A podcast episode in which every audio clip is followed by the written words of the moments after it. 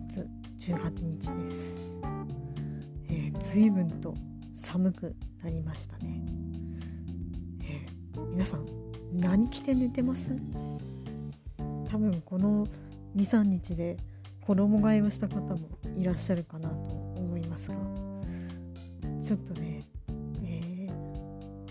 ー、悩ましい感じですね。ところで周りの人っていうか身近な人普段どんな服着て寝るんだろうって考え出したらちょっとグッとくるという。かなんかあのいつやかに話した、えー、人におやすみなさいって言われるのが好きっていうのにも通じるところがあるんですけど、えー、普段決して会うことのない時間帯に、えー、どんな風にというか一番無防備な時間帯にどんな風になに過ごしてるのかなって、えー、考え出すとちょっとワクワクするわけです。でめっちゃ変態発言ですね。